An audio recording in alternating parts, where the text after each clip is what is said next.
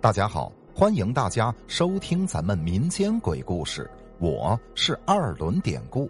下面咱们讲的这个故事的名字叫做《血字签名》。这个事儿啊，是发生在某年冬天的凌晨时分。当天晚上寒风呼啸，当时一个新兵啊叫小红，不是红色的红，是宏伟宏大的宏。当天呢，那是小红下连队之后的第一次执勤站岗，而事情就是在那天晚上发生的。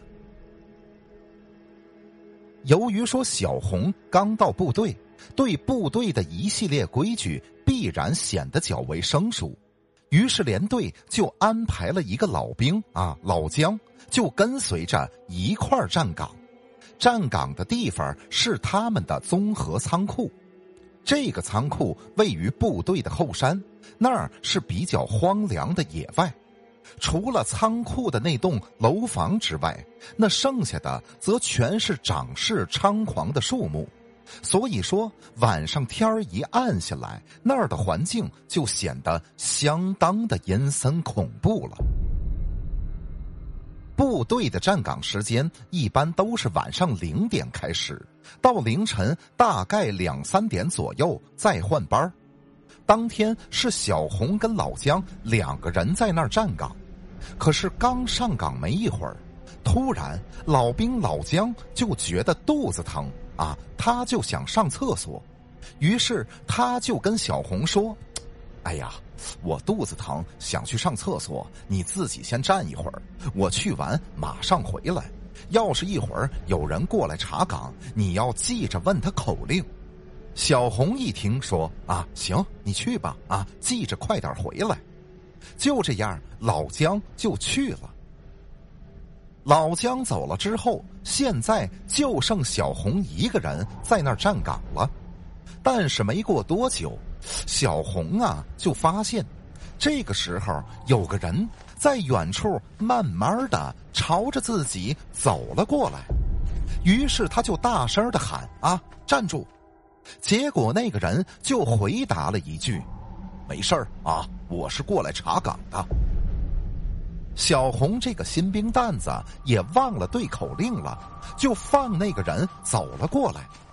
等那个人靠近之后，小红一看也是个穿军装的，看肩牌肯定是个首长。于是呢，小红就给那个人敬了个礼。这时候那个人就问：“你怎么就一个人啊？不是还有另外一个吗？”小红一听，赶紧解释啊，就说另外一个呀上茅坑去了，马上就回来。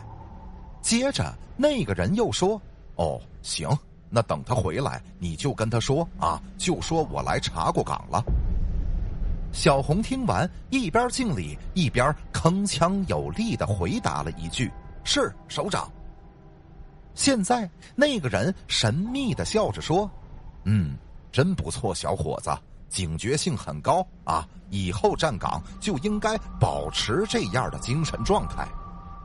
其实，原本两个人草草的说了这些话之后，那个人就要转身离开了。这时候呢，小红多了个心眼儿，就又问了一句：“那什么，您是哪位首长啊？”听小红一问，那个人便中气十足的说：“呵呵。”我是孙先知，是你们的老团长。说完这句，紧接着那个人却低头沉默了片刻，似乎有点忧伤的叹着气，又嘟囔了一句：“哎，我就是当年意外摔死的那个。如果我现在还活着，应该已经是你们的师长了。”说完，不等小红回话。就往桌子上放着的执勤本上签了名字，完事儿把本儿合上之后，便转身离开了。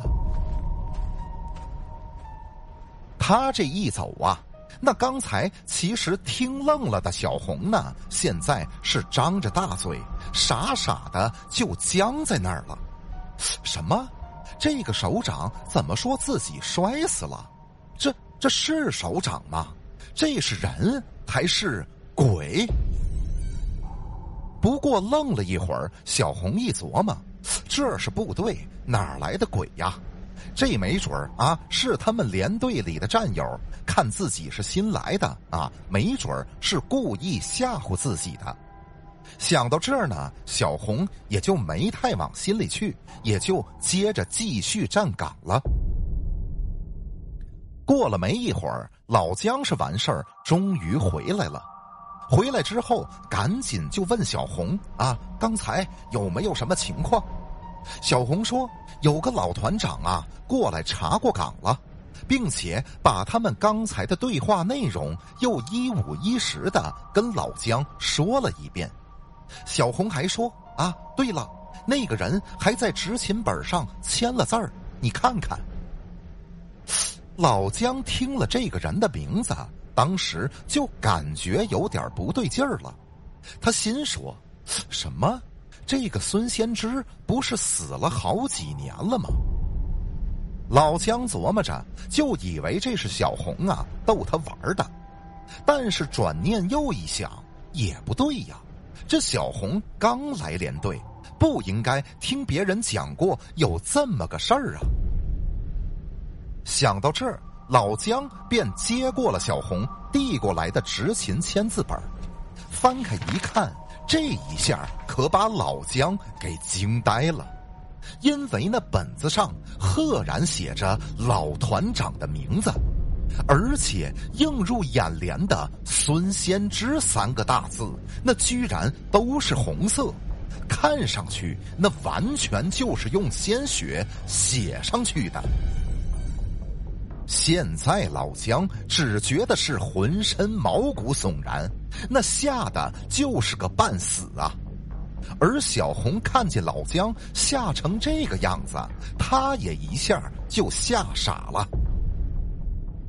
从这个事儿之后，那个综合仓库也就停用了，而且是再也没人敢踏进去半步，那更不用说是去那儿站岗了。好了，今天这个小故事咱们就讲完了啊。故事不长，还希望大家能以订阅、点赞、转发、评论支持一下咱们节目，分享故事或者加聊天群。您可以加我的微信 PPT 五九二八八。最后再次感谢您收听咱们民间鬼故事。那朋友们，咱们就下集再见。